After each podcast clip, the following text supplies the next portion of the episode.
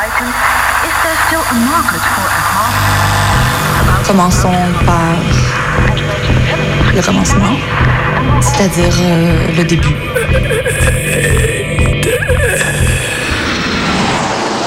Mesdames, Messieurs, votre attention s'il vous plaît.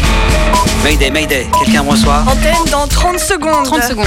Transmission. Transmission sur le 102.2. Il s'agit d'un signal de détresse, on doit suivre le protocole. Mayday Mercredi 18h sur Radio Canu.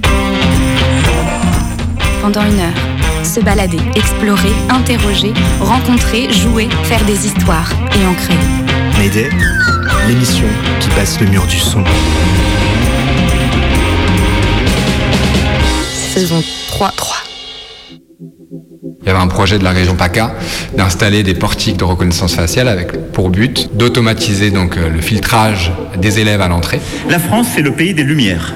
C'est le pays de l'innovation. Il y a un déficit d'information assez important. Très peu de personnes qui sont euh, pleinement conscientes des données qu'elles laissent, de ce en quoi elles peuvent être exploitées et de comment euh, elles vont être exploitées.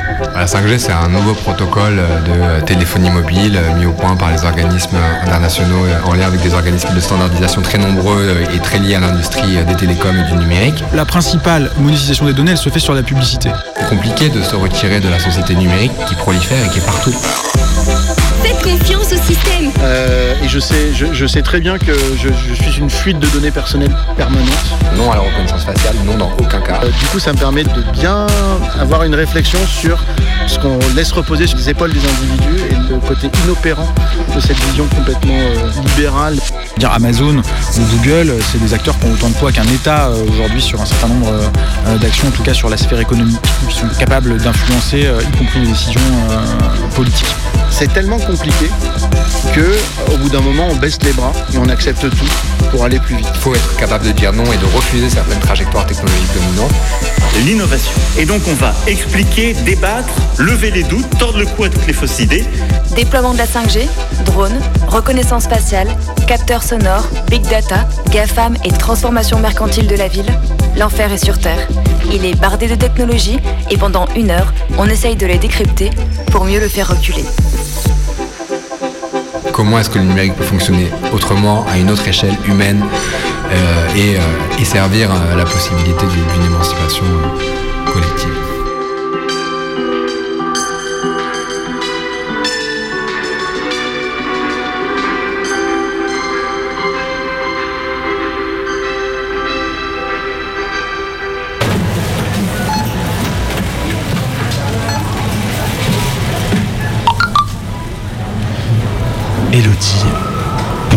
Au fromage à raclette. Oh. Qu'est-ce qui nous arrive, Elodie Avant, quand tu m'écrivais, c'était pour me dire des jolies choses.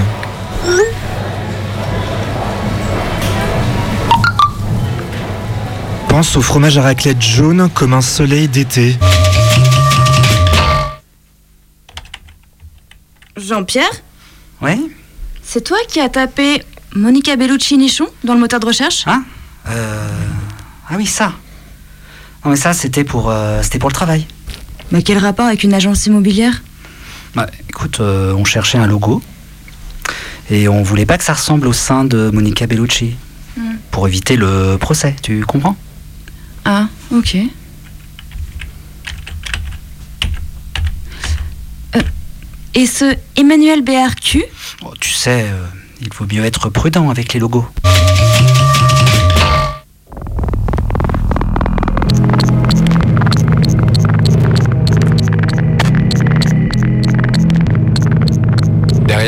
De la Safe City, ce qu'on dénonce sous le terme de technopolis, il y a évidemment euh, cette idée d'une ville aseptisée, parfaitement euh, réglée à travers tous ces outils automatiques.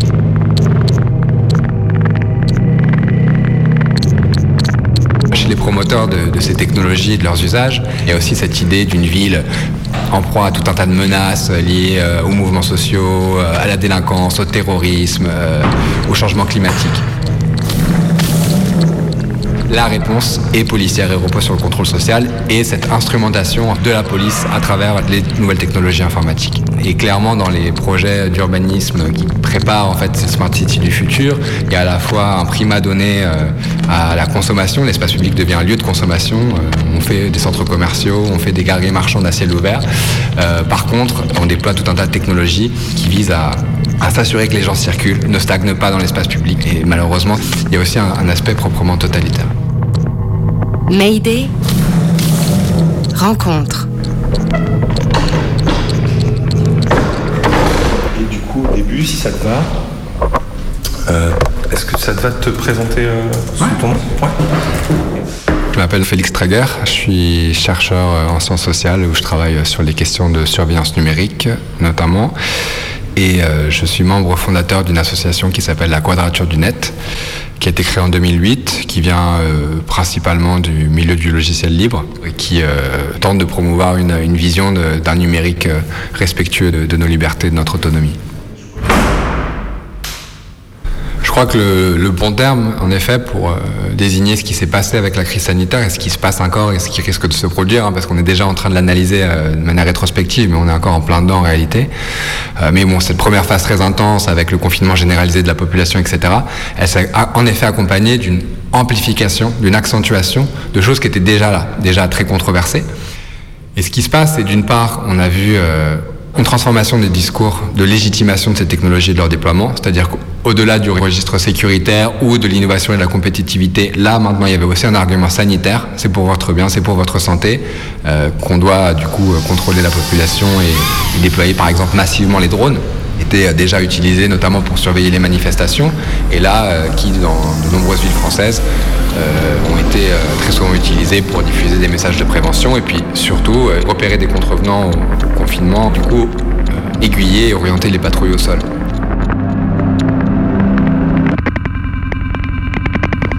Euh, le deuxième phénomène associé à la crise sanitaire dans cette amplification du régime de surveillance sécuritaire euh, qui est le nôtre, c'est la multiplication des, alliances publiques-privées en fait, euh, notamment dans le domaine de la santé, mais par exemple au Royaume-Uni, pour faire un partenariat avec le NHS qui est le service public de la santé britannique. On a vu des Apple, Google, Amazon, Microsoft s'unir avec Palantir, une société américaine très proche de la CIA et des services de renseignement qui vendent des outils de croisement big, big data qui sont notamment utilisés par les services euh, de renseignement intérieur en France, la DGSI, qui sont utilisés par la police aux frontières américaines pour armer ces politiques d'arrestation et de déportation des migrants, et, donc qui est, pas mal controversé. Et donc voilà, on, voit une espèce de, nouveaux assemblages euh, mêlant aux fonctionnaires, personnel administratif, avec leur relais politique, et tout un tas, tout un écosystème économique intéressé à, à faire proliférer la surveillance, au nom de orienter, d'aiguiller, d'optimiser la réponse sanitaire à la crise.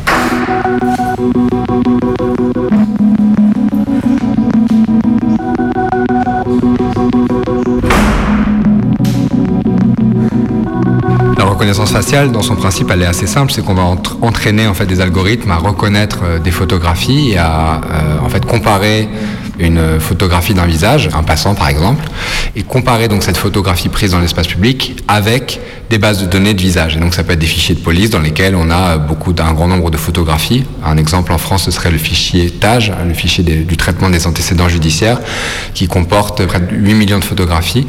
Et donc en fait, l'algorithme va analyser très rapidement ce fichier pour voir s'il y a une concordance entre la photo qui lui est soumise et, euh, la base de données en question. Et donc euh, de cette manière repérer euh, l'identité d'une personne. Et puis en fait, il y a des euh, enjeux industriels, c'est-à-dire que l'enjeu pour euh, des gens comme Cédric O, euh, secrétaire d'État au numérique, aussi un des grands partisans de la reconnaissance faciale, qui expliquait à l'automne 2019 qu'en gros, la France devait expérimenter la reconnaissance faciale pour que les industriels progressent, et je cite, c'était ces mots, et donc c'est très clair, en fait, il y a un enjeu industriel de faire en sorte que les grandes multinationales françaises et, tout un écosystème de start-up aussi, hein, qui gravitent autour, puissent se positionner dans des marchés en plein essor. Le marché de la sécurité, c'est près de 7% de croissance à l'échelle mondiale. Euh, le marché de la Smart City, euh, il augmente de 20% par an, il va atteindre 237 milliards de dollars à, l'horizon 2025, et donc face à la concurrence américaine ou chinoise, toute une partie du personnel politique se fait le relais en fait des demandes des industriels, co-conçoivent des programmes et des programmes de recherche publique notamment qui visent à développer cette technologie. Et là, on en est au stade du coup de l'expérimentation grandeur nature sur le terrain. En 2017, la reconnaissance faciale débarquait Gare du Nord à Paris. Les passagers se rendant à Londres par l'Eurostar pouvaient passer les portiques de sécurité en se laissant scanner le visage. Depuis, la technologie a été laisser dans d'autres hubs de transport. À Roissy et Orly en 2018, dans des stades de foot aussi. Et depuis hier, à l'aéroport Saint-Exupéry de Lyon. Ici, c'est la multinationale Vinci, gestionnaire de l'aéroport lyonnais, qui met à disposition sa technologie à Air France KLM pour les vols à destination de Porto et Lisbonne. Depuis le confinement et les nécessaires distanciations sociales pour limiter la circulation du virus, tout un tas de technologies dites sans contact se trouvent ainsi validées par la pandémie. La reconnaissance faciale, qu'elle serve à ouvrir un portail ou à repérer un, individu dans une foule, fait partie de ce monde sans contact. En France, c'est la CNIL qui encadre toutes ces expérimentations technologiques. La CNIL qui a donc autorisé Vinci à expérimenter la reconnaissance faciale dans l'aéroport de Lyon, comme dans de nombreux autres. La CNIL qui estimait, dans un communiqué vendredi dernier, que le recours à un dispositif de reconnaissance faciale pour fluidifier l'embarquement des passagers apparaît proportionné. De quoi préparer tranquillement la mise en place de tous ces dispositifs pour scanner les foules et les visages pendant les JO de Paris en 2024.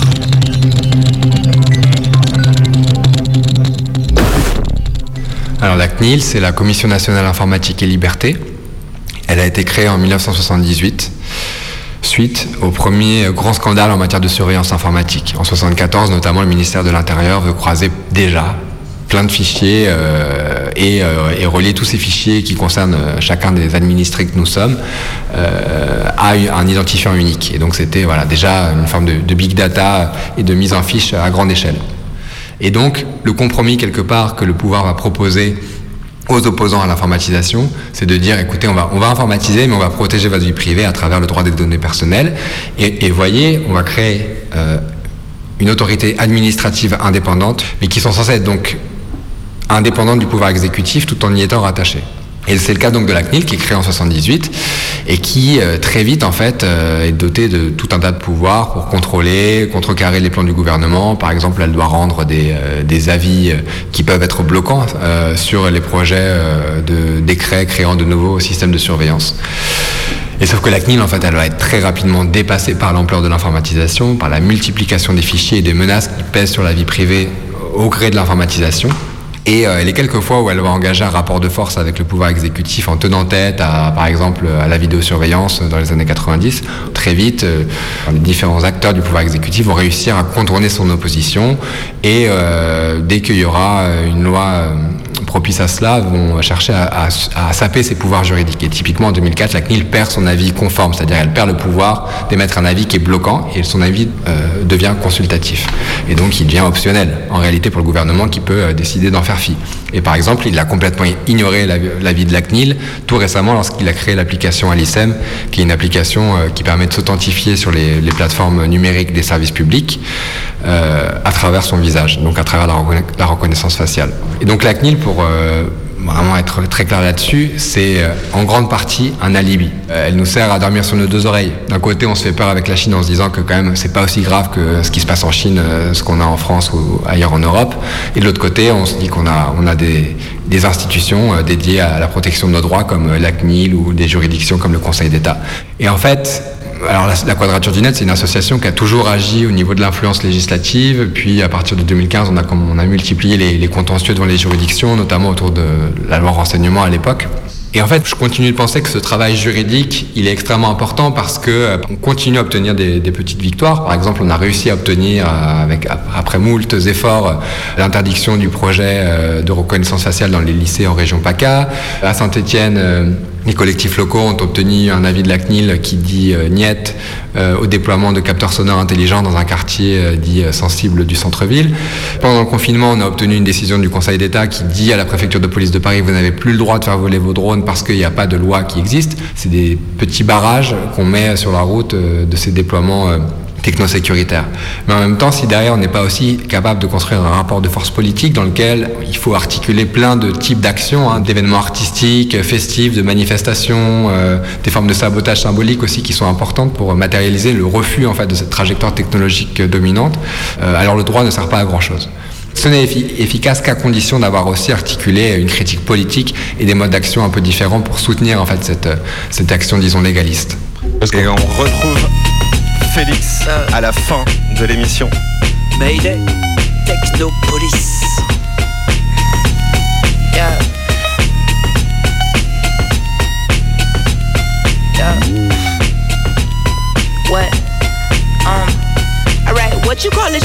Suck dick? You don't. And if you think you finna come up this, you won't. Down comes the boogie and up jumps the funk. This beat taking the beat and got hand out the lumps. Damn, baby, your ass stand out and pump. That's outstanding. Stand outside until your man come. Or you can leave with the kid, we could plan some. You know I came from the dirt like a sandstorm.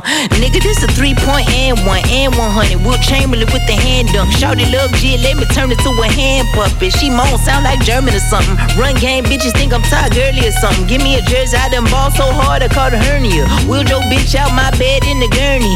You got to leave, little mama, the clock's turning. I hit it first, Ray J and Run Jeremy. They bleed like us, so them niggas could never scare me. No niggas got more glow than Jim barely scratching the fucking surface. You need work, you need purpose. Everybody good, everybody trap perfect. Everything cool, don't nobody act nervous. Just to know the fact that your favorite rap nigga is a sap nigga. We don't dap niggas, get the rap from the ratchet. Get the pack out the package. Little savage ass, ratchet ass, bastard ass, having ass, rapping ass, jacking ass. Wait, finna blast green dots in the cash, pen and pad, minivan, been it dabbing with that bullshit, nigga. I wake up to the bull like I usually do. Young niggas down the block on the whoop whoop.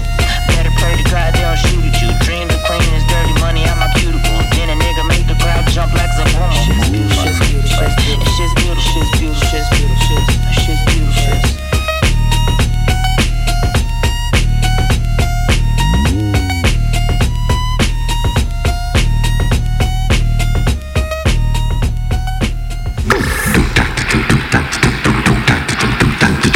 Mayday, l'émission qui ne dit que la vérité.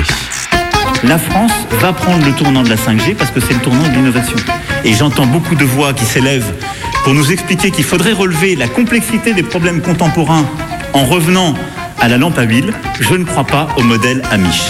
Et je ne crois pas que le modèle Amish permette de régler les défis de l'écologie contemporaine. Ça va pas être un peu lourd tout ça? Euh, Pensez-vous, ça dure quand même une heure hein? Tu lis quoi Un livre Oui, je vois ça, gros bêta, mais tu lis quoi comme livre? Ben, écoute, je lis un livre de développement personnel. Ah merde Ben, j'étais sûr que t'allais me chamer. Me shamer même. J'en ai marre, tu fais toujours ça sur mes lectures. Moi aussi, j'ai le droit de réenjeter mon univers, de partir en, quête de moi-même. Chérie, c'est la prophétie des Andes. Je suis sûr que tu l'as trouvé à 1 euro au bric-à-brac de Vèze. Oui, mais l'odeur du papier, ça te rend pas dingue, toi? Ça sent le vieux journal au fond de la buanderie. Tiens, renifle-moi cette prophétie. Vivre en Amish, une expérience unique.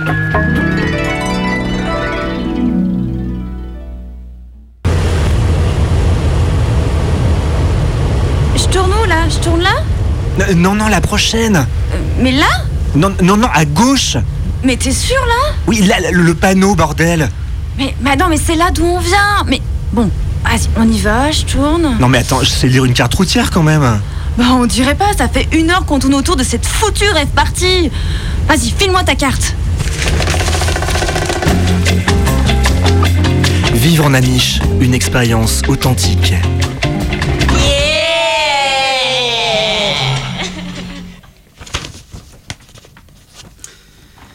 Tu veux pas rajouter un petit mot euh, pour Tata Suzanne? Bah tu veux que j'écrive quoi?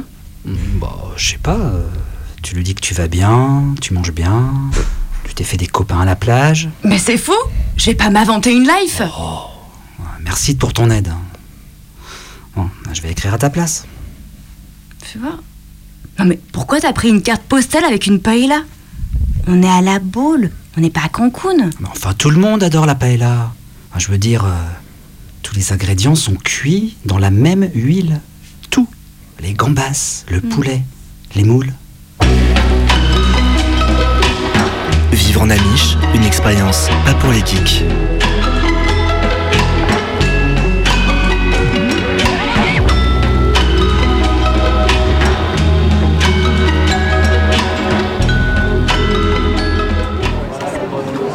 Bonjour, excusez-moi, je cherche des hommes préhistoriques. Est-ce que c'est ici Ah, j'adore. Cheveux blancs, oui. c'est ça. Vous êtes tombé au juste euh, point de mire. Voilà. Il y a à peu près un mois, Sissi, qui vient d'arriver dans les studios, est allé au salon contre la 5G. Alors, euh, je suis arrivé en retard et donc euh, j'ai pas pu aller au rassemblement le matin devant le CIRS, le Centre international de la recherche contre le concert, enfin sur le concert. Et du coup, euh, on est allé directement avec Luigi au village associatif euh, sur les berges du Rhône. Il y avait euh, une bonne ambiance, plein de stands avec des couleurs. Ça ressemblait pas trop à des rassemblements qu'on avait l'habitude de voir où tout est figé avec une seule identité. Donc c'était amusant. Mais il n'y avait pas grand monde et il y avait beaucoup de pluie. Donc on a pu causer avec juste deux personnes qui étaient là au passage. Faut revenir au fil, quoi. Oui, bah, les, les- les téléphones filaires, ils, ils perturbent pas. hein. Ça, ça évite les ondes, quoi. Donc il faut qu'on revienne un tout petit peu en arrière, peut-être pas jusqu'à la lampe à huile, mais euh, parce que en fait, je suis dans un village où il y a des personnes qui sont électro-hypersensibles et qui habitent dans un hameau qui, pour l'instant, est encore en zone blanche. Et euh, bah là, ça y est, ils ont mis une antenne qui va inonder ce hameau où personne ne demandait spécialement euh, à ce qu'il soit tout numérique. Et malheureusement, bah, on se bagarre, euh, on rencontre des politiques pour essayer de préserver au moins la vie de ces personnes parce qu'elles souffrent. hein. C'est- Mais l'électrosensibilité, il y a des gens qui la nient et nous, on, on les voit au quotidien. hein. Alors, on va la nier. hein. Mayday. Reportage. Salut, je m'appelle Mélanie, alors j'ai 25 ans. J'habite à Lyon depuis, euh, depuis un an. Salut, je m'appelle Simon. Je suis un, un jeune qui a terminé ses études depuis euh, quelques temps. Et du coup, je passe beaucoup de mon temps maintenant à passer dans des associations. En fait, des projets pareils, il y a plein de gens qui font des recherches et tout des années des années avant, sans que les citoyens soient jamais au courant de ce qui se fait et pourquoi on le fait. Alors que euh, pas longtemps, il y avait encore la Convention citoyenne, je crois, pour l'environnement. Ils étaient, je crois, à plus de 90% d'accord pour faire un moratoire sur la 5G. Et malgré tout, bah, en fait, ça nous tombe dessus. Euh, dès demain, il y aura la vente des, des lignes en fait, aux opérateurs privés. Donc en fait, là, à partir de demain, certainement que même les mairies auront plus trop la main dessus. Donc en fait, c'est encore une fois quelque chose qui nous échappe complètement et qui va façonner le monde de demain.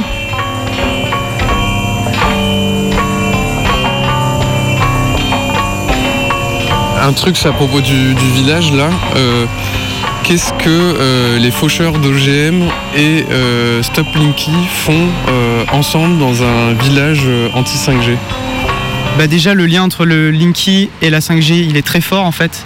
Le Linky c'est un des appareils qui va permettre, cumulé avec la 5G, à faire communiquer les informations sur nos dépenses d'énergie et par exemple sur les dépenses d'énergie de nos objets connectés dans les foyers. Euh, la voiture autonome c'est lié au, Linky aussi parce qu'elle va être branchée chez nous. Mais au-delà aussi avec la lutte contre les OGM, je pense que c'est lutter contre un monde euh, technologique, sur des technologies qui pour moi ne sont pas du tout à notre portée, qui sont euh, pas du tout appropriables par le citoyen lambda, et en plus euh, qui ont été imposées sur un modèle pas du tout démocratique, euh, encore une fois.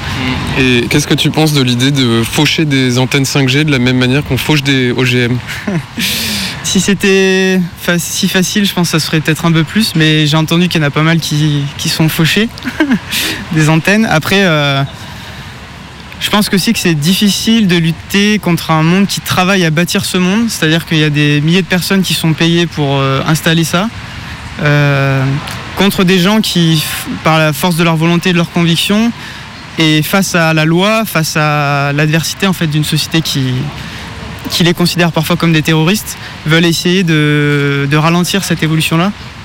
Donc c'est difficile, mais je pense qu'il faut mener des luttes, euh, que ce soit sous cette forme ou d'autres. Pour moi, euh, faucher des antennes, c'est répondre par la violence. Et pour moi, je pense que c'est jamais une solution de répondre par la violence. Donc c'est justement en plutôt se protégeant, en essayant d'informer les gens, de dire non simplement. Est-ce que tu as l'impression que tu es écouté quand tu dis non à la 5G Écoutez, c'est pas facile. En tout cas, on met toute notre énergie pour, euh, voilà, pour moi, faut agir. Et dire non, bah, c'est un, droit et Non, mais quand le, maire de Grenoble ou de Lyon euh, se prononce contre euh, la- le déploiement de la 5G, euh, j'ai pas l'impression que ça les engage à grand chose dans le sens où aujourd'hui les choix sont déjà faits et au contraire, ça pourrait presque être une opportunité politique en fait d'affirmer une position qui est citoyenne un peu et, et dans l'air, enfin du temps quoi. Tout à l'heure, là, euh, en arrivant ici, euh, il y a un pote qui m'a dit euh, la santé, c'est bien un thème de vieux. Pour moi, non, c'est pas un thème de vieux parce que pour moi, en fait, c'est juste quelque chose auquel il faut faire hyper attention, mais au- chaque moment de sa vie. Dans la nutrition, dans notre mode de vie. Et pour moi, la santé, c'est déjà être soi, c'est être, être bien dans sa peau et faire ce qu'on aime et, aussi bah, préserver euh, notre environnement et préserver notre planète aussi sur laquelle on vit. Pour moi, en fait, euh, on a le choix du futur que l'on veut vivre. Et pour moi, en fait, il faut se battre pour, avoir un beau futur. Faire ce qu'on aime, déjà, c'est beaucoup. Et vraiment de, chercher qui on est et de, dire non, d'oser en fait de, se battre pour un, futur, euh, pour moi, plus en lien avec l'humain, plus en lien avec, euh, avec l'amour et avec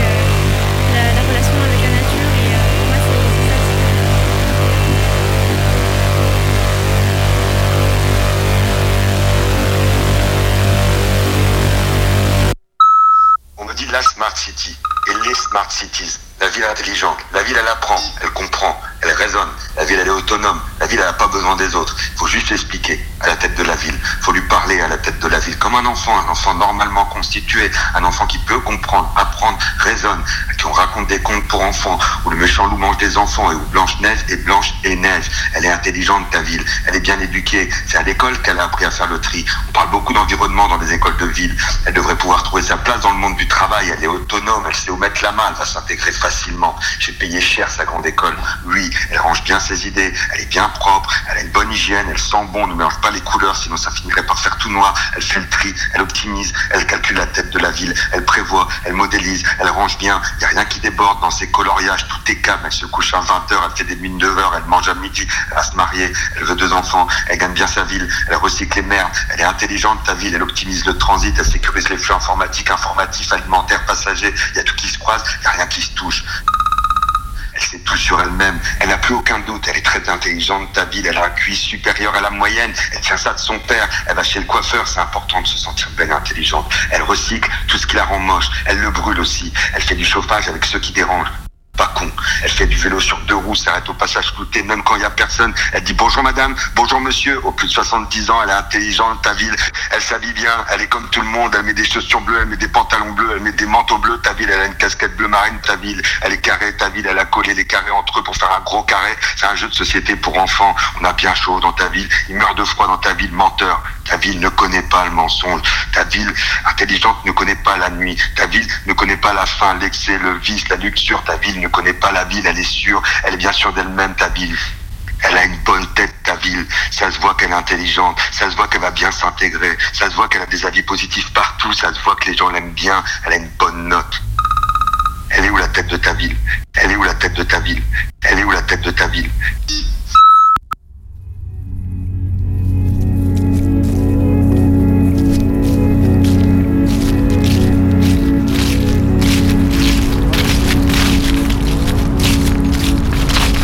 À Nice, c'est une smart city euh, très orientée surveillance, capteur et euh, maîtrise du, stationnement. À Lyon, il y a euh, beaucoup de choses autour de l'interaction du citoyen avec l'administration, de la maîtrise un petit peu de l'environnement, de la gestion des, flux de transport. Et à Paris, il y a l'exemple notamment de la place de la Nation, où là, c'est un- une espèce de showroom de tout ce qui peut se faire en termes de capteurs, de pollution, de bruit, de qualité de vie. C'est l'endroit où, grosso modo, la ville a donné la possibilité à des industriels de montrer ce qu'ils savaient faire. Voilà. C'est vraiment un- une page de catalogue, mais sauf que c'est dans la vraie vie. Mayday, rencontre. Moi, c'est Hervé Rivano. Je suis chercheur en informatique euh, à Lyon, spécialisé sur les réseaux, la ville intelligente. La Smart City, c'est la numérisation de la ville en tant que territoire, que euh, activité, que société. Donc à la fois avec le côté infrastructure optimisée par le numérique euh, hyper efficace, mais aussi transformer la relation politique verticale entre les élus, l'administration les, les administrés, pour donner des nouvelles manières d'interagir politiquement et socialement entre les gens. les forums, les applications qui remontent des informations. euh. Et puis il y a le côté plus horizontal entre les gens. Ce qu'on appelle les plateformes d'intermédiation, c'est le réseau des voisins, c'est Airbnb, c'est euh, je suis à la fois consommateur et producteur de services dans la ville et je, maille tout ça. Le bon coin. Une autre lecture de la Smart City, c'est dire que c'est le stade actuel de la production euh, capitaliste de la ville. Le capitalisme contemporain, il est parti lié euh, au numérique. On voit très très bien à travers euh, les GAFA euh, qu'en fait les gros acteurs, les gros capitalistes mondiaux aujourd'hui, c'est des sociétés numériques, alors qu'il y a 30 ans, c'était des pétroliers par exemple, euh, etc., qui menaient la danse. Et donc logiquement, le capitalisme produit une ville adaptée aux acteurs industriels euh, du numérique euh, et à leur technologie, et ça s'appelle la Smart City.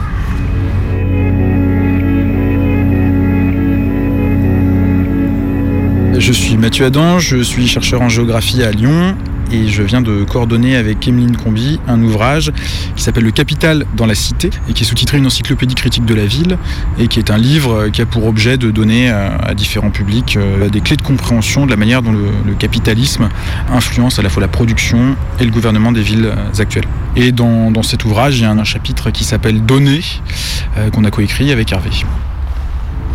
Quand on parle de données, on veut euh, signifier le fait que c'est une information qui, vient d'un système numérique. Et ensuite, ça devient un objet qui peut être exploité pour euh, transformer la ville, fournir des services, donner de la cartographie euh, à voir aux gens pour comprendre des phénomènes.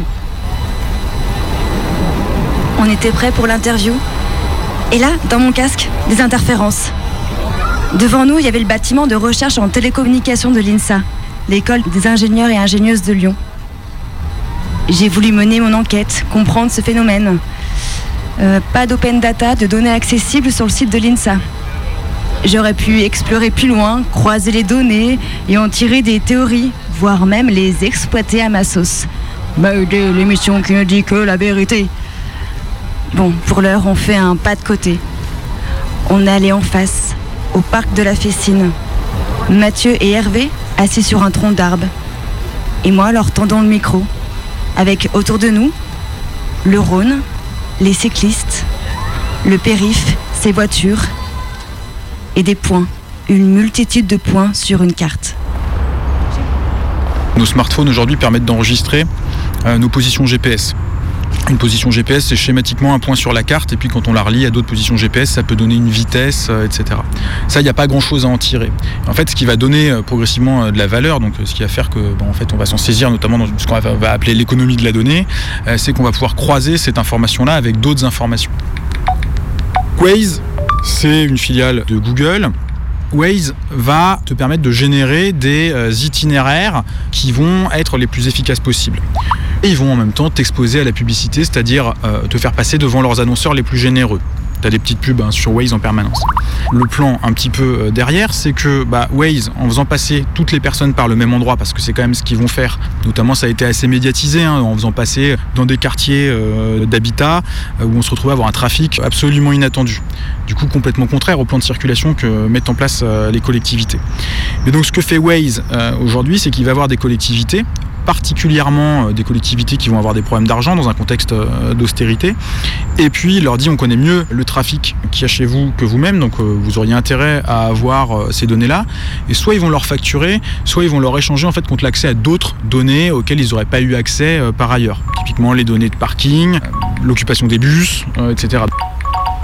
Quelles sont les données qui sont prises, qui sont exploitées? Cette question-là, il faut tout de suite la brancher sur qui prend ces données-là, dans quel but et qui a accès aux résultats de, ça. Et de là, on a des réflexions très différentes. Je prends un exemple très simple. Si je mets un, un capteur de CO2 dans mon bureau et que euh, cette donnée-là sert à piloter euh, une ventilation pour que j'ai toujours de l'air frais dans mon bureau, ok, tout va bien. Par contre, si l'information de la teneur en CO2 de mon bureau est donnée à mon patron, il va pouvoir savoir quand est-ce que je suis dans mon bureau, quand est-ce que je le suis pas. Et contrôler le fait qu'est-ce que je prends trop de pauses, est-ce que. Et donc la même donnée exploitée différemment par quelqu'un d'autre pose des questions euh, là pour le coup de vie privée ou de liberté individuelle très différentes. On prend aussi un autre exemple qui est par exemple TripAdvisor, donc qui est un site euh, qui collecte des avis sur euh, des restaurants, des hôtels, euh, etc.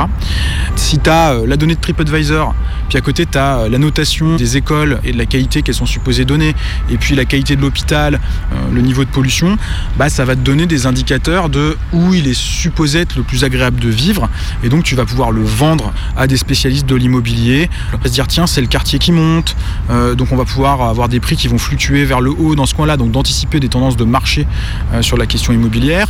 Elles vont permettre à d'autres acteurs, comme par exemple des banques, à effectuer des classements des villes les plus attractives, donc dans lesquelles euh, il va être logique d'aller euh, investir, etc. Il y a beaucoup d'acteurs différents qui rentrent dans le traitement, la collecte et la redistribution des données.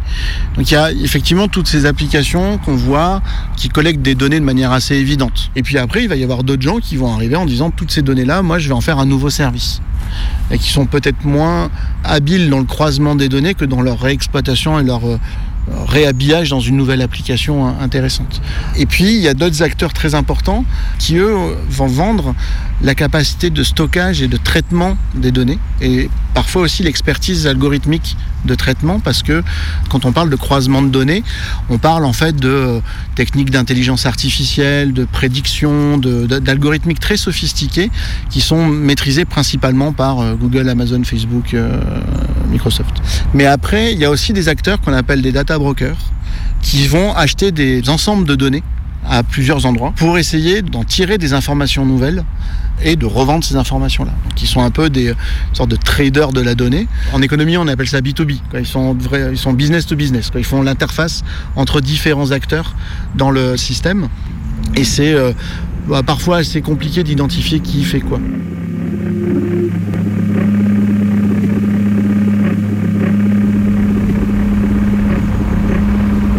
Pour, revenir sur la, donnée, en fait, ce qu'il faut euh, se rendre compte, c'est justement cette fabrication de la donnée par un dispositif technique qu'il ne faut pas oublier parce que euh, on pourrait euh, avoir l'idée que la valeur qu'on a entre les mains, c'est une vérité absolue, alors qu'en fait non, c'est une approximation peut-être de la réalité qui a été donnée par un système technique.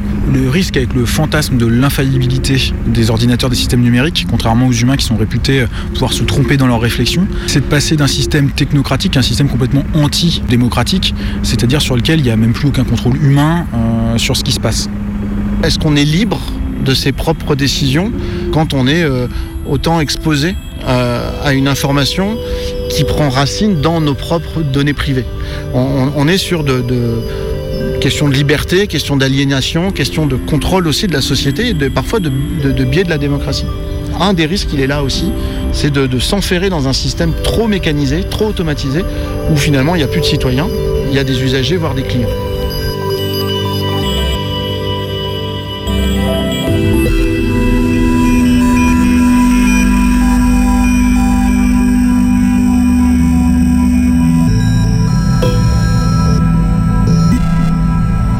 Dans les principales euh, doctrines de gestion des risques, hein, y compris industrielles, euh, on part du principe souvent que l'équipement de protection individuelle, donc typiquement le casque ou les chaussures de sécurité, ça doit être le dernier échelon.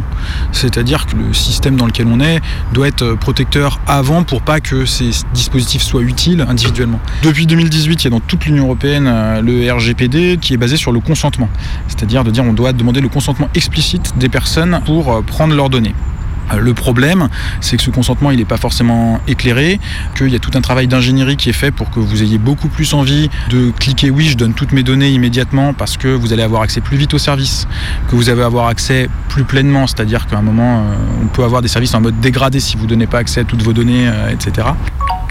Avant, la logique était prédatrice, c'est-à-dire que on fournissait un service, on prenait des données dans, dans ce service-là, et l'utilisateur n'avait pas son mot à dire voire sur certains services comme par exemple des newsletters, on avait la possibilité de se désinscrire de la newsletter. C'était une logique qu'en anglais on appelle opt-out, c'est-à-dire que par défaut on est inscrit et on a le droit de s'en retirer. Le RGPD, le, le, règlement général de la protection des données, inverse cette logique-là en disant opt-in, il faut qu'on je donne mon consentement. Le choix qui a été fait avec le RGPD, c'est le choix de faire reposer la responsabilité de la protection sur l'individu c'est très bien dans une démarche de liberté individuelle. Par contre, c'est extrêmement inégalitaire parce que ceux qui ont la connaissance et la compétence pour faire un choix éclairé vont peut-être le faire. Parfois, ils le font pas parce qu'ils ont la flemme de le faire. hein. Et puis, celui qui ne comprend pas va être juste noyé d'informations et va se laisser avoir peut-être encore plus qu'avant. Donner. Je t'ai rentré, re-rentré, donné. Nourrissant, me nourrissant, nourrissant les algorithmes, donner. M'alimentant de ce qu'ils me renvoient. Qu'est-ce que j'aime Vraiment vrai, qu'est-ce que j'aime Est-ce qu'il y a moyen de te biaiser, de vous biaiser De dire euh, Ah, tu t'y attendais pas à celle-là, hein Donner. Bah ouais, on a envie de donner nous aussi.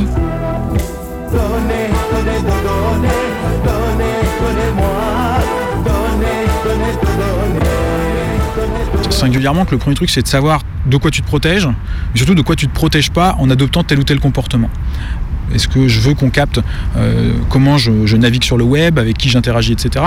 Est-ce que je veux qu'on capte aussi mes comportements physiques, donc la manière dont je me déplace, à quelle heure, euh, etc. Sur un certain nombre de choses, tu as des dispositifs qui existent. Effectivement, Signal, ça va protéger tes SMS. Euh, tu peux utiliser euh, des réseaux comme Tor, etc., qui vont te protéger quand tu vas sur le web. Euh, mais très vite, ça demande une expertise technique qui est importante. Et ça repose la question de bah, qui c'est accessible aujourd'hui. Il y a un vrai sujet à construire une société fondée sur les outils numériques qui ne crée pas de fracture dans la société entre ceux qui sont capables d'utiliser ces systèmes et ceux qui ne sont pas capables de les utiliser. C'est ce qu'on appelle l'électronisme, une espèce de néologisme qui croise euh, illettrisme et électronique, qui est l'incapacité à euh, interagir avec un système numérique. Bah, L'électronisme, c'est un- c'est une fracture dans la société, fortement sociale, mais pas que. Il y a, il y a des gens qui ont des niveaux sociaux qui sont relativement euh, aisés, mais qui, ont, qui, juste n'arrivent pas à interagir avec une interface numérique. Bah, si on prend pas ça en compte, on fait une société à deux vitesses. Et c'est l'exemple de euh, Lyon Smart Electric à Confluence, où il y avait euh, donc des nouveaux bâtiments super économes en énergie, où euh, on donnait des tablettes à tous les habitants pour gérer leur consommation, diminuer leur, euh, leur facture, améliorer leur confort. Sauf qu'au final, c'était que les CSP+, tous les ingénieurs du coin qui s'en servaient et les autres s'en servaient pas. École plus pollution, la mauvaise équation. Les parents d'élèves du groupe scolaire Michel Servet dans le premier arrondissement tirent la sonnette d'alarme. L'établissement est situé juste à côté du tunnel de la Croix-Rousse et de ses 47 000 véhicules quotidiens.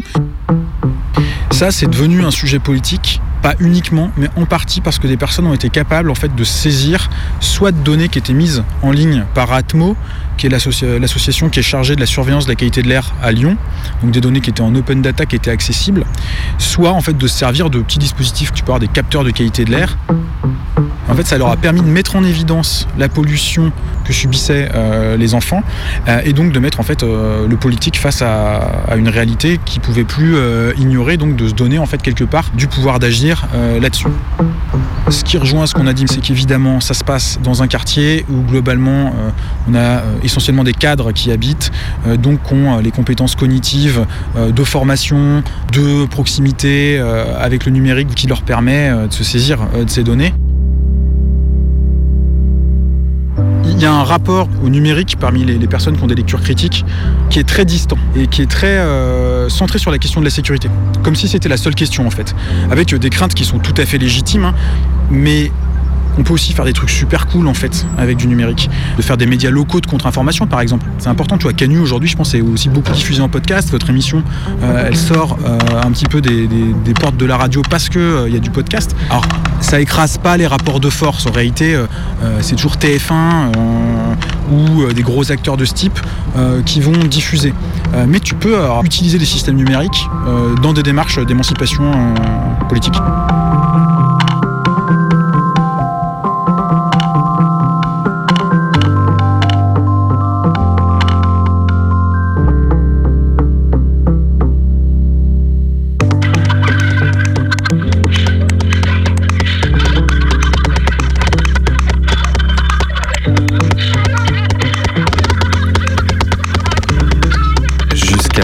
Jusqu'à 18h, Mayday, la cité, la technologie et la Smart City. Et l'amour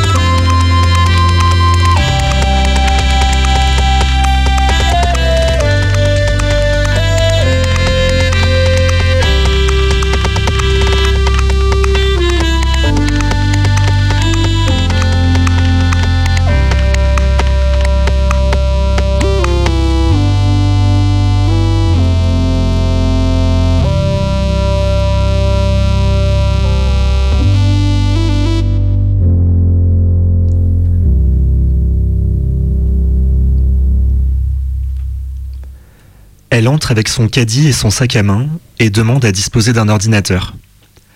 On lui donne le poste 1 jusqu'à 18h. La consultation est gratuite.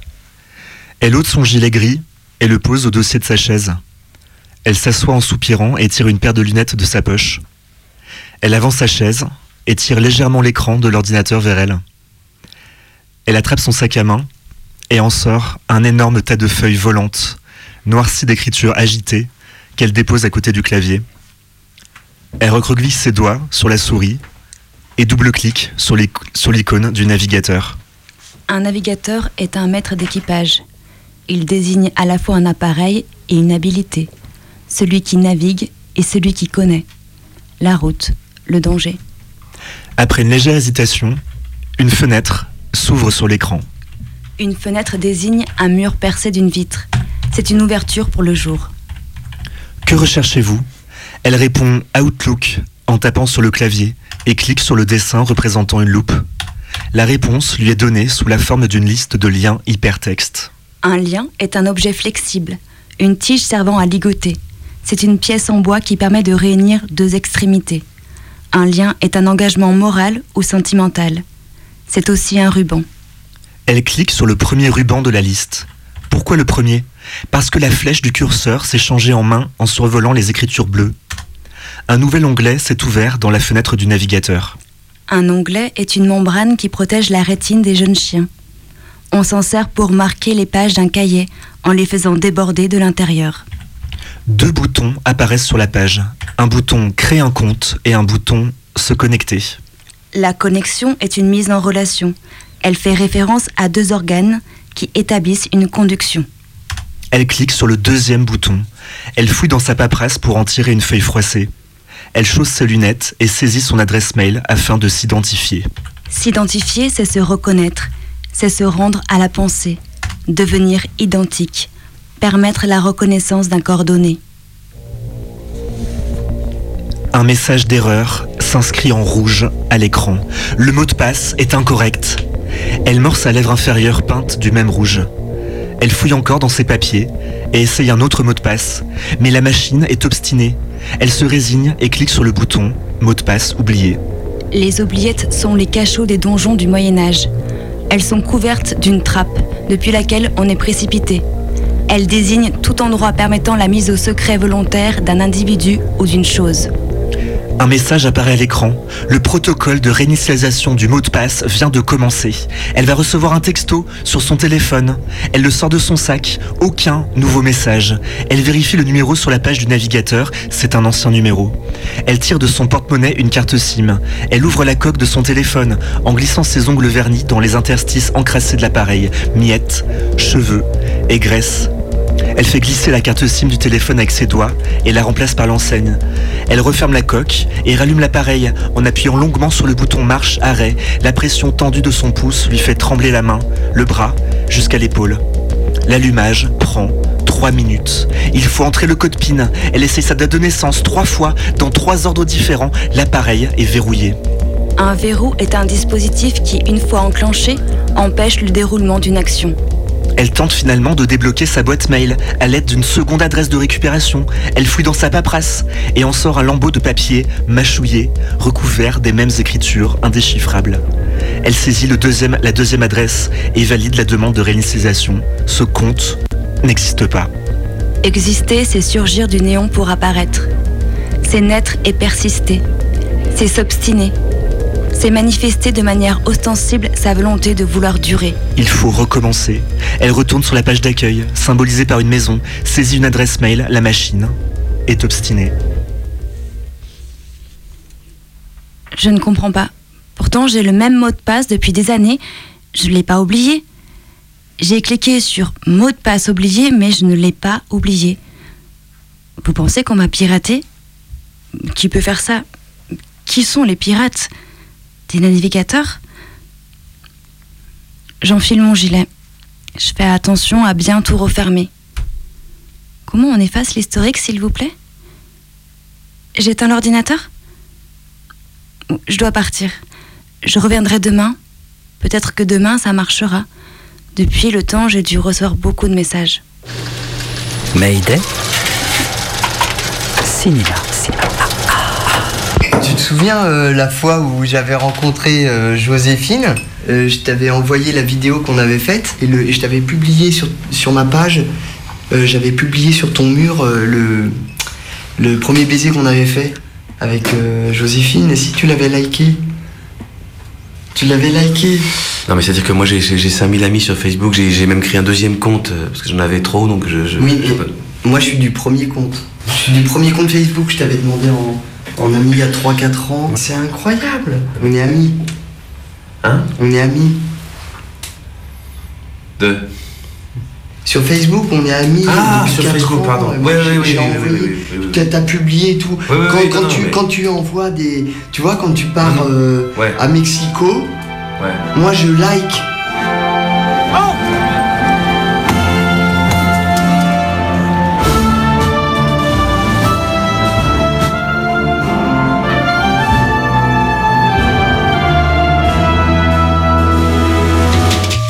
International Mayday Movie, la pellicule qui bouge, Studio Corporation Film Company presents Enfin, c'est juste une blague, quoi.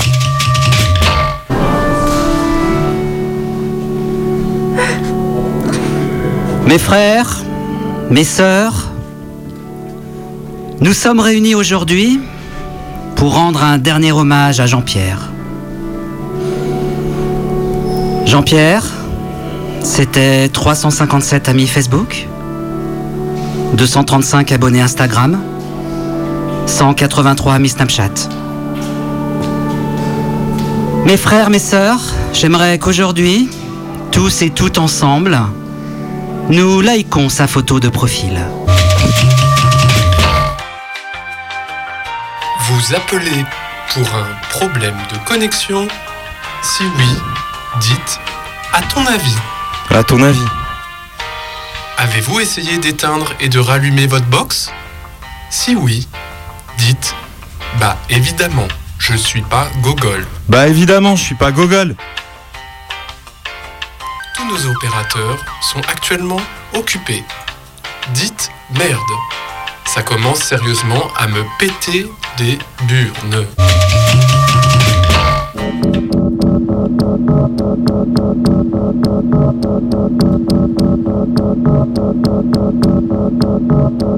Je peux pas m'empêcher de me dire que euh, si ces technologies avaient été déployées massivement dans les années 40, pendant la Seconde Guerre mondiale, lorsque la France était en proie à, à l'occupant euh, nazi, Mayday, en fait, il n'y aurait pas eu moyen d'organiser euh, les réseaux clandestins euh, qui ont été nécessaires à ce que euh, la France soit, libérée de cette occupation. Et donc la résistance à l'oppression, elle passe aussi par le fait de ne pas installer des infrastructures technologiques qui rendent possible un contrôle totalitaire de la population. Et malheureusement, c'est aussi ce futur-là que dessine, au-delà de l'aspect d'optimisation, de rationalisation et de l'aseptisation la forme les formes de déshumanisation qu'elles induisent, il y a aussi un- un aspect proprement totalitaire. rencontre. Je m'appelle Félix Trager, je suis chercheur en sciences sociales où je travaille sur les questions de surveillance numérique notamment. Et euh, je suis membre fondateur d'une association qui s'appelle la Quadrature du Net.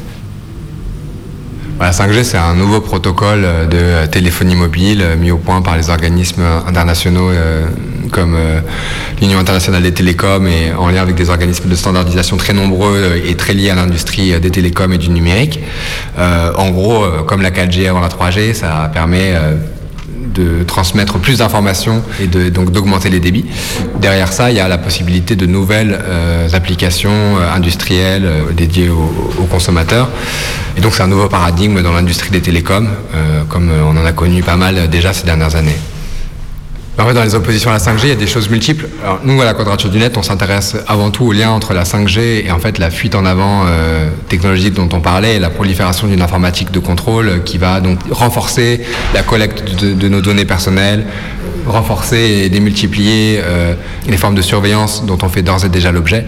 C'est à partir de ce positionnement-là qu'on essaye de- d'exprimer notre solidarité et de soutenir ce mouvement en fait, d'opposition plus large, euh, parce qu'on était attaché à une vision d'Internet euh, qui peut paraître aujourd'hui naïve, mais, euh, un, Internet un peu artisanal, construit par en bas.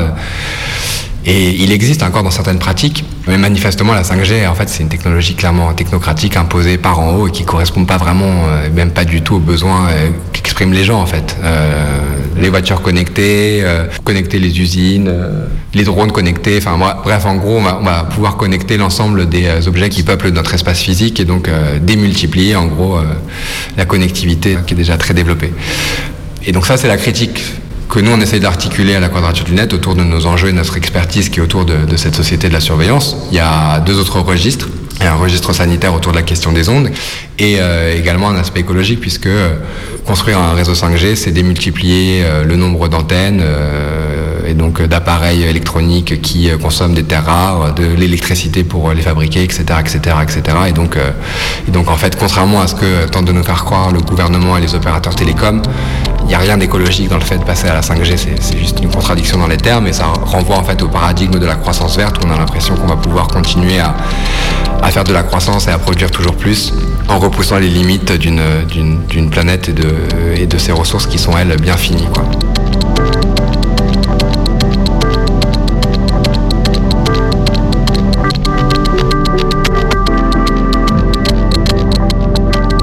J'ai évoqué les voitures connectées, euh, des applications industrielles liées à la 5G. Il y a aussi la télémédecine. On nous parle tout le temps euh, de ces zones blanches en campagne où la 5G va permettre de faire des consultations à distance, voire des opérations chirurgicales à distance.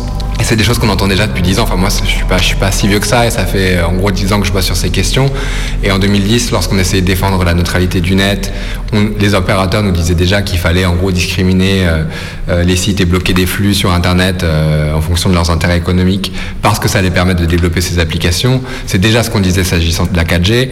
Et là, à nouveau, sur la 5G. Donc c'est toujours des discours en fait qui permettent de légitimer un ordre existant, de euh, faire rêver. Enfin, ils croient encore que ça fait, ça fait rêver les gens, euh, de, que de brandir toutes ces innovations possibles. Mais en pratique, en effet, ça ne fait que renforcer les tendances euh, déjà là, déjà sous nos yeux. Et notamment, si on écoute les instituts euh, marketing euh, qui euh, travaillent avec l'industrie de la 5G, en effet, parmi les premières applications à, à court terme, c'est la vidéosurveillance puisque les caméras, ce sera beaucoup plus simple en fait de les relier à travers un réseau sans fil comme la 5G plutôt que euh, d'avoir à tirer des fils. Euh, et la 4G, euh, a priori, semble avoir présenté quelques obstacles techniques encore pour transmettre de la vidéo en HD. Donc là, en gros, avec la 5G, on, on- on est en mesure de surmonter cet obstacle technique-là. Mais ce qui est sûr, c'est que ces discours, ils jouent un rôle, ils orientent aussi le développement de la technologie, tous les investissements euh, dans ces milieux économiques qui vont du coup se tourner vers ces marchés en pleine croissance, que sont que notamment, je, je- je citais celui de la sécurité et de la smart city tout à l'heure. Et donc c'est très probable qu'en effet on verra euh, des industriels sortir tout un tas d'innovations technosécuritaires qui feront appel à cette technologie. Mais bon, il n'y a, pas tellement un enjeu spécifique si ce n'est euh, la continuation de choses qui, euh, qui déjà posent énormément de problèmes et qu'il faut juste arrêter en fait, qu'il faut, faut mettre le, pied sur le frein et, euh, et repenser complètement notre rapport à la technologie.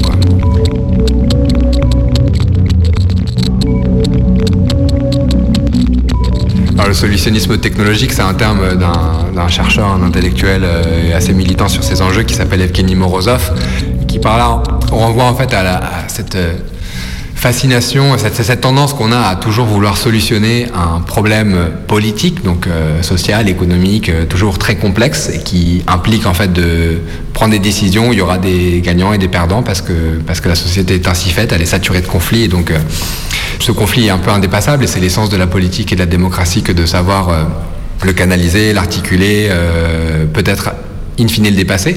Et en fait, on a cette pensée un peu de l'optimisation, comme si la société, la politique pouvait se régler d'un coup de baguette magique à travers un bon patch technologique, une bonne technologie qui va permettre de trancher, de résoudre le problème sans avoir à, à assumer en fait le caractère politique en fait de toute décision politique. Et en fait, je pense que ça renvoie aussi plus largement à la fascination qu'entretient notre civilisation tout entière vis-à-vis de, la technologie de cette idée en fait d'une maîtrise du monde social, du monde naturel à travers euh, ces gadgets euh, que produit euh, les, les technosciences et une partie de, de l'appareil industriel en fait.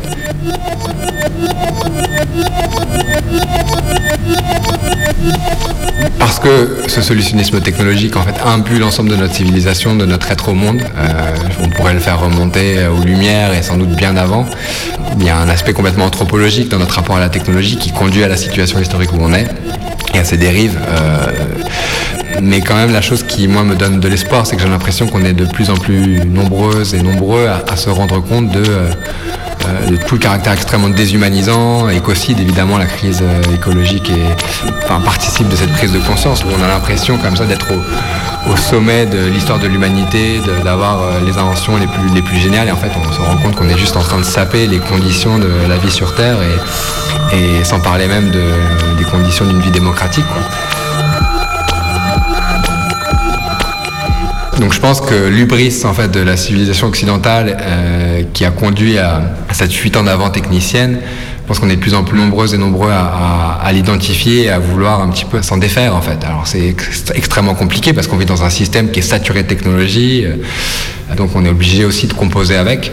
Mais je crois qu'à la fois dans des oppositions comme euh, l'opposition contre Linky, l'opposition à la 5G, l'opposition à- aux technologies technopolicières, le refus euh, des réseaux sociaux euh, ou du télétravail ou de Parcoursup. C'est aussi un autre exemple euh, extrêmement intéressant des mobilisations récentes en fait contre cette euh, informatisation et cette automatisation euh, qui conduit à des formes de déshumanisation tout simplement. Et je crois que voilà, on assiste au retour en fait d'un discours plus lucide et plus critique sur la technologie.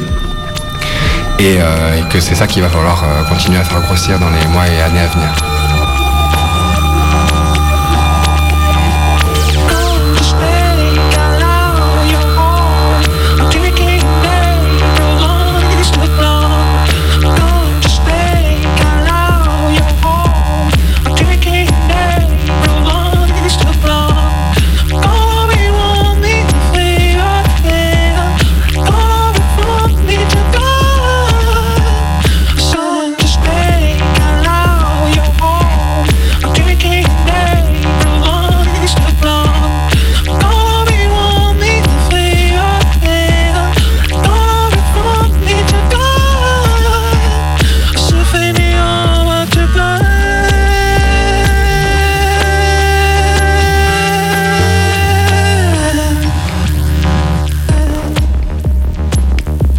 D'écouter Mayday. C'était Mayday en plus ou moins dématérialisé parce que c'est quand même des particules qui font vibrer tes oreilles. On a parlé technologie, Technosurveillance, technopolis. technodonnées. Et là, on écoute de la techno avec Margot. Et puis on a aussi écouté du rap avec GID et on a entendu MUM, M-U-M. Et on a entendu des extraits du film Pour le réconfort de Vincent Macaigne.